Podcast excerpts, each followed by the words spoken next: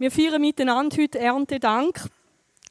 Nicht gerade mit Brokkoli und den Sachen, die ihr da vorne auf dem Bild habt. Aber wenn ich so das letzte Jahr zurückschaue, eben ich bin jetzt nicht jemand, der einen Garten hat oder einen Betrieb, so wie Kuglers, da geht mir da ganz anders mit, auch mit Ernte und all diesen Sachen. Aber wenn ich auf mein, mein Jahr zurückschaue, muss ich sagen, eigentlich habe ich nie zu wenig gehabt. Und ich habe vielleicht nicht können Früchte ernten von einem Baum, aber ich hatte einen Lohn und habe mir damit eigentlich wirklich können kaufen, was mein Herz begehrt. Und das ist ein Stück weit auch Erntedank, auch wenn es so heute ist.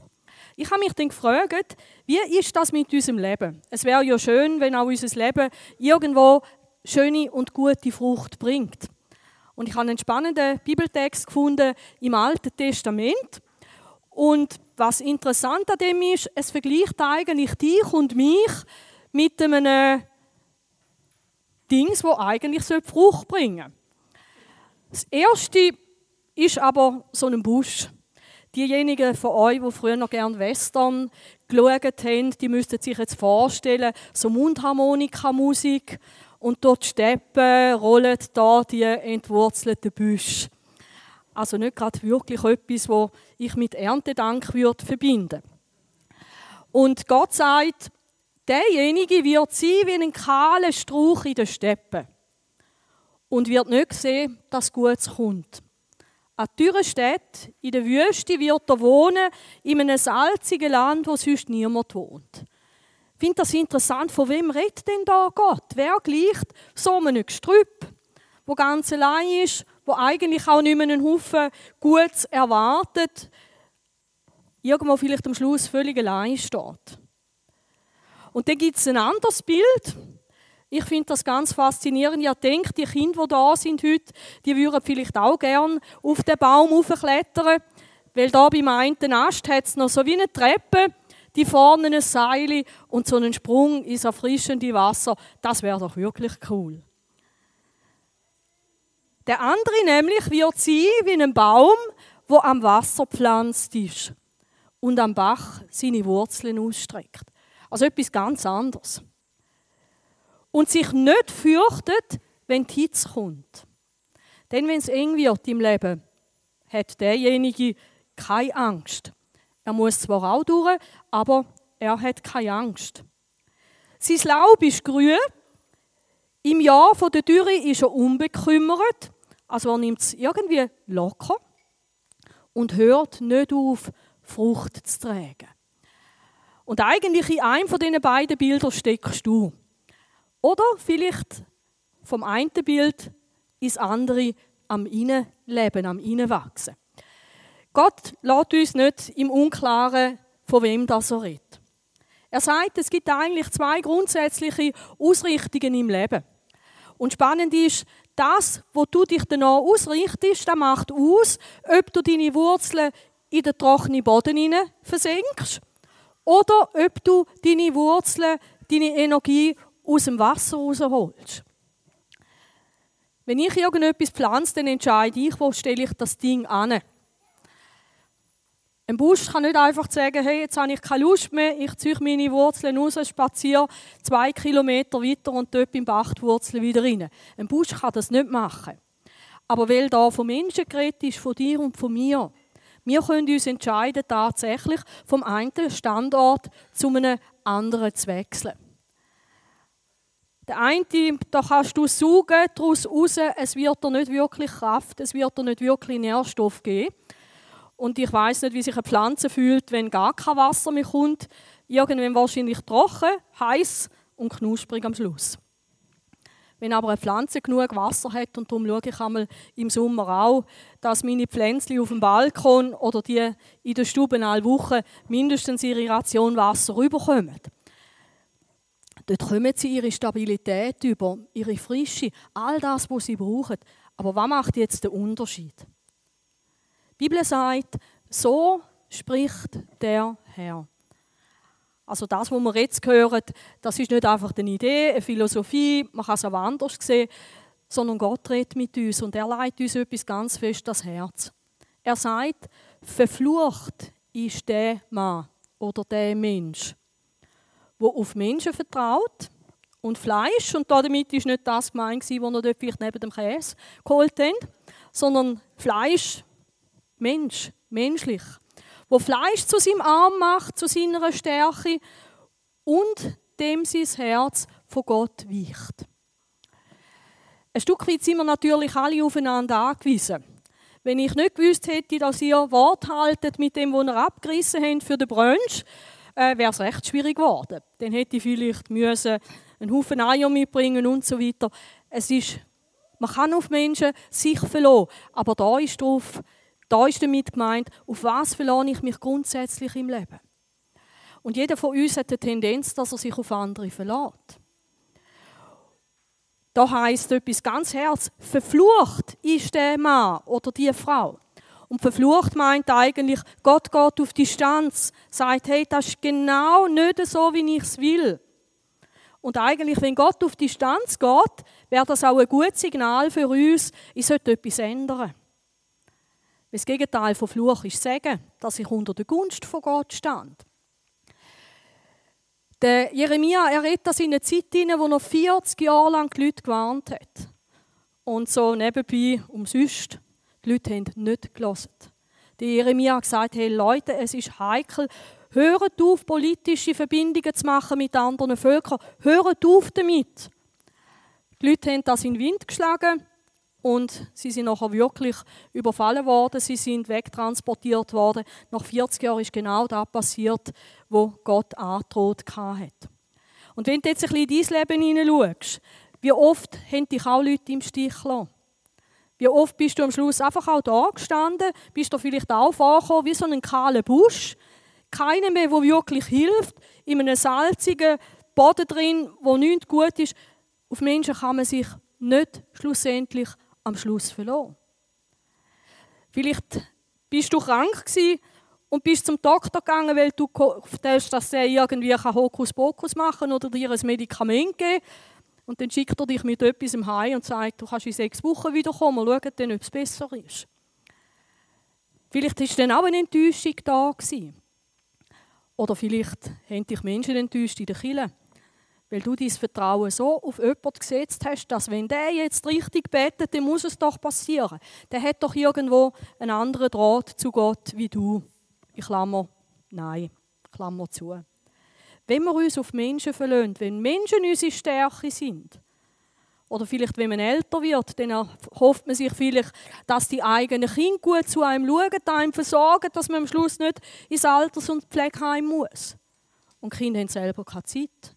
Die haben dann vielleicht wieder ihre eigenen Kinder und können sich nicht kümmern. Und du bist am Schluss mega enttäuscht, weil du in erster Linie dein Vertrauen auf Menschen gesetzt hast. Und sehen da kommt noch etwas Zweites dazu. Dass nämlich das Herz von dem Mensch von Gott weggegangen ist. Und das ist eben das, was ein Busch nicht kann, aber wir können das machen. Wir können unsere Wurzeln rausziehen aus der Gemeinschaft mit Gott und wir können für uns selber leben. Und dann kommt es gar nicht so darauf an, ob du dein Vertrauen auf einen anderen Mensch setzt oder auf dich selber. Hey, ich schaffe das auch ohne Gott. Du darfst es gerne probieren.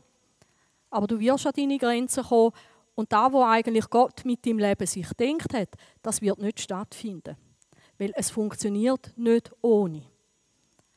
Eben, Treben ohne Weinstock ist gar nichts den Staubsauger umeinander ziehen in der ganzen Wohnung, ohne dass ich ihn eingesteckt habe, macht auch wenig Sinn. Und wir denken manchmal, auf Gott verzichten, das können wir machen. Beziehung zu Gott ist nicht ein Luxus, sondern ist die Lebensquelle an und für sich. Gott sagt dann aber auch, wer gleicht dem Baum am Wasser? Er sagt, gesegnet ist der Mann, der Mensch, der findet Gunst bei Gott wo auf den Herrn vertraut. Und das ist vielleicht auch nicht so einfach. Ich kann dann am besten jemandem vertrauen, wenn ich ihn gut kenne. Wenn ich weiß, er ist zuverlässig, wenn ich gewisse Erfahrungen gemacht habe mit ihm. Und spannend ist, dass wir Gott gegenüber sehr oft wie einfach so ein Misstrauen haben. Eigentlich nicht wirklich mit Grund.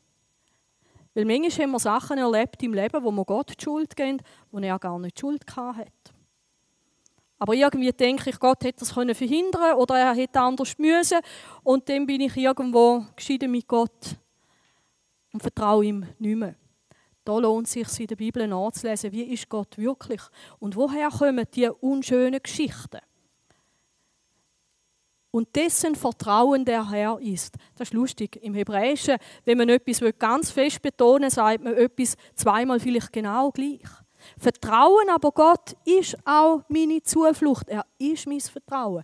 Jemand hat sich da festgelegt und hat gesagt, meine Quellen sind in Gott, egal was passiert.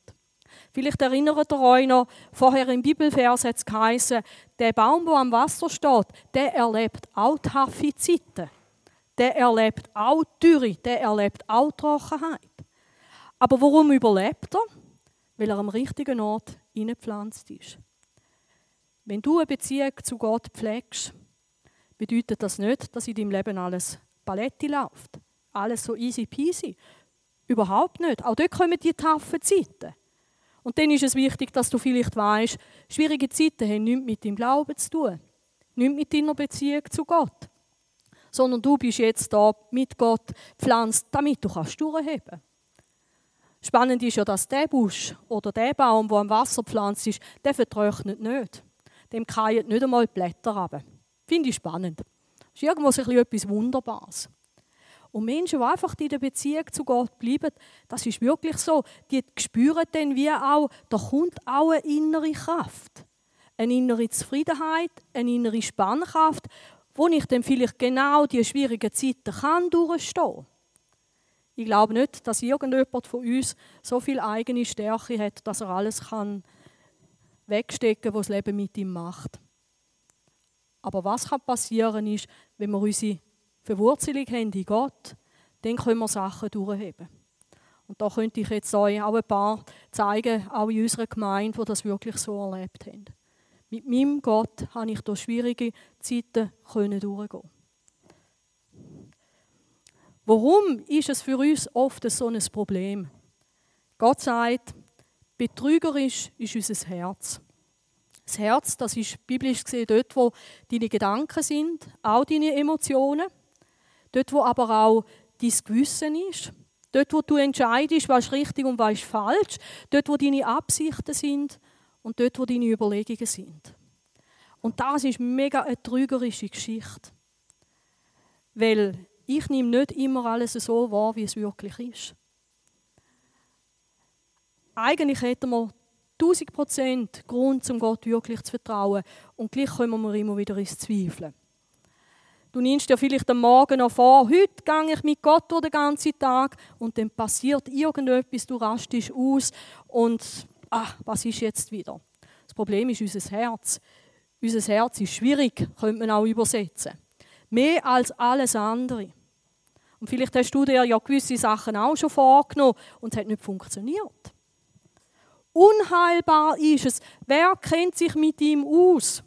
Jeremia ruft aus, hey, Hilfe, help, I need somebody. Hilfe. Leset vielleicht den Bibeltext hier nach, weil die Antwort von Gott ist dann, ich kenne dein Herz. Ich weiß, wie du funktionierst. Ich weiß, warum es dir manchmal austickt. Ich weiß, warum du manchmal ins Zweifel kommst. Ich weiß, warum manchmal auch du ruderst. Und das ist gut, dass der Gott, der eigentlich mich pflanzen will, beim Wasser zu, dass er mich so gut kennt. Und jetzt gibt es auch noch eine christliche Variante. Vielleicht habt ihr bis jetzt denkt, ja, die Gottlosen, das sind eben die, die so büsch sind, oder? Den Christen passiert das nicht, die, die an Jesus glauben. Aber es gibt da im Fall auch eine fromme Variante. Jetzt bin ich Christ, jetzt kann ich es auch. Und ich gehe durch den Tag, ich muss nicht beten, ich muss nicht Jesus bitten, ich muss nicht den Heiligen Geist einladen. Hey, ich weiß ja schon, wie das Christsein funktioniert. Man sollte anständig sein, seine Sachen richtig machen, Steuern zahlen und so weiter, all die Geschichten. Und es gibt tatsächlich die fromme Variante, dass auch da mein Herz von Gott abweicht und ich bloß noch auf mich baue. Hey, jetzt einfach aufs fromme Fleisch, oder? Der fromme Mensch. Und wenn wir die Bibel auch noch kennen, können wir auch noch Bibelstellen zitieren und so weiter. Und es kann sein, dass wir trotzdem nicht bei Gott verwurzelt sind, bei ihm persönlich in der Beziehung zu ihm. Was macht man in so einem Fall? Der Jeremia, er ruft ihn aus, heile mich Herr, so werde ich geheilt. Er hat gemerkt, hey, ich brauche Hilfe, etwas musst du Gott in meinem Herz transformieren. Nicht bloß, dass ich mir jetzt etwas neu einspätzen muss, sondern etwas Grundsätzliches muss sich ändern in meinem Herz. Vielleicht denkst du jetzt, ja, da habe ich schon mal gehört, da, wo ich mich für Jesus entschieden habe. Da hat doch Jesus mir ein neues Herz gegeben. Jawohl. Aber hat sich dein Herz auch verändert? Ist es transformiert worden? Oder versuchst jetzt du einfach aus christlichen Power raus alles selber zu machen? Ich habe gemerkt, das ist für mich so ein Punkt, Gell? Mittlerweile weiß ich, wie man als Christ sich verhält. Wie man christlich schwätzt und christlich tut. Und es ist einfacher, wenn ihr da sind, weil dann nehme ich mich mehr zusammen. Aber wie ist das? Was hat sich wirklich in meinem Leben transformiert? Rette mich, so werde ich gerettet. Da sagt einer, hey, Gott, ich brauche dich. Miriam hat es angetönt, im Johannes 15 steht, dass Jesus sagt zu seinen Freunden, ohne mich könnt ihr nichts tun. Also du bist nicht ein Loser und ein Schwächling, wenn du jeden Morgen sagst, Jesus, ich brauche dich. Ohne dich bin ich wie ein Staubsauger ohne Stromanschluss. Das ist nicht, dann bist du nicht irgendwo am Anfang von deinem Christenleben und der andere, der dann eben weiss, wie er kann als Staubsauger ohne Steckdose leben. Oh no. Wenn Beziehung zu Gott gekappt ist, wenn auch unser Herz wieder von Jesus weicht, dann funktioniert es nicht mehr. Rett du mich her, so bin ich gerettet, weil du bist mein Ruhm, du bist meine Herrlichkeit. Und ich möchte euch mega Mut machen, dass ihr dann in Montag hineingehen und sagt, Herr, ich möchte so ein Baum sein am Wasser. Ihr seid der Baum, das Wasser ist Gott. Die Kraft, die da kommt, ist der Heilige Geist, ist Beziehung zu Jesus. Und ihr könnt nichts anderes machen, wie dort und sagen, so, und jetzt, ich bleibe im Wasser. Und Jesus, ich brauche dich. Gib du mir deine Kraft. Wirk du all das Gute in mir. Und dann können wir Erntedank feiern in unserem eigenen Leben ein bisschen anders. Nicht mit den Champignons und den Granatöpfeln und all diesen feinen Sachen von da, sondern dann wird Folgendes geschehen. Die Frucht, die passiert durch die Verbindung, durch den Heiligen Geist, ist Liebe. Du wirst ein liebevoller Mensch. Ist Friede. Du wirst ein friedlicher Mensch. Mit dir selber und mit anderen. Geduld. Du hast einen langen Schnuff. Gell, den langen Schnuff braucht es dann, wenn es nicht so schnell geht. Und wie kannst du Geduld einfach machen? Also ich kann Geduld nicht machen. Ungeduld sofort. Geduld kann ich nicht machen. Aber dann, wenn ich meine Wurzeln am richtigen Ort habe, wenn ich sage, Herr, ich brauche dich, Verändere du mich so, dass ich ein geduldiger Mensch wird von innen nach außen. Es ist eine Frucht. Freundlichkeit. Vielleicht flippst du auch aus, wenn der vor dir irgendwie an der Bahnschranke plötzlich haltet, bloß weil das Rotlicht noch tut. Dabei macht er ja bloß das, was die Straßenverkehrsverordnung sagt. Güte, dass du einfach von Herzen kannst gut sein zu anderen, großzügig kannst sein dass dich nicht reut, ein großes Trinkgeld zu geben im Restaurant, sondern du dich einfach freust, dass jetzt die Servierdüse, die vielleicht gar nicht so top war, jetzt noch ein bisschen etwas im Portemonnaie hat. Treue. Treue könnte man auch übersetzen mit Glauben. Dass wir zueinander heben, auch wenn es schwierig ist. Dass wir auch aneinander glauben. Eben, verlassen wir uns nicht aufeinander, endgültig, aber glauben wir ein Stück weit auch aneinander. Geben wir einander nicht auf. Weil wenn ich bei mir die würde innerlich meine Liste durchgehen von den Leuten, die ich kenne, würde ich auch am liebsten ein paar von meiner Liste streichen. Weil ich einfach weiß, mit denen machst du immer schwierige Erfahrungen. Treue bedeutet, ich lasse sie auf meiner Liste und ich bete für sie. Rücksichtsnahme. Ich schaue auch für den anderen, nicht bloß für mich. Und Selbstbeherrschung. Hey, wie schön wäre es doch, wenn Gott dich zusammen mit dir immer im Griff hätte. Dass du könntest unangenehme Sachen auf eine gute Art und Weise ansprechen. Und nicht einfach wumm, Deckel ab. Oder es gibt noch die andere Variante, gell? jetzt sage ich gar nichts mehr. Jetzt schwiege ich dich einfach einmal vier Stunden an. Ist nicht so laut wie eine Explosion, aber meistens ist es eine Explosion gegen ihn. Und da möchte Gott schenken. Hey, und wie schön, wenn wir Erntedank dürfen feiern. Können sagen, hey, ich bin ein Happy Tree, ein glücklicher Baum in Arbor Felix, weil Gott in mir lebt. Und ich habe gemerkt, als ich über diese Sachen nachgedacht habe und auch gebetet habe, habe ich mir etwa die vorgestellt, hey, wenn ich jetzt mit Jesus verbunden bin, dann kommt Kraft von ihm zu mir.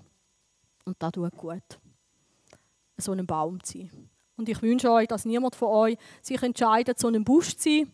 Vielleicht muss man wirklich Wurzeln rausziehen, sagen, ich verlasse mich nicht mehr so sehr auf Menschen. Ich setze mein Vertrauen wirklich auf Gott.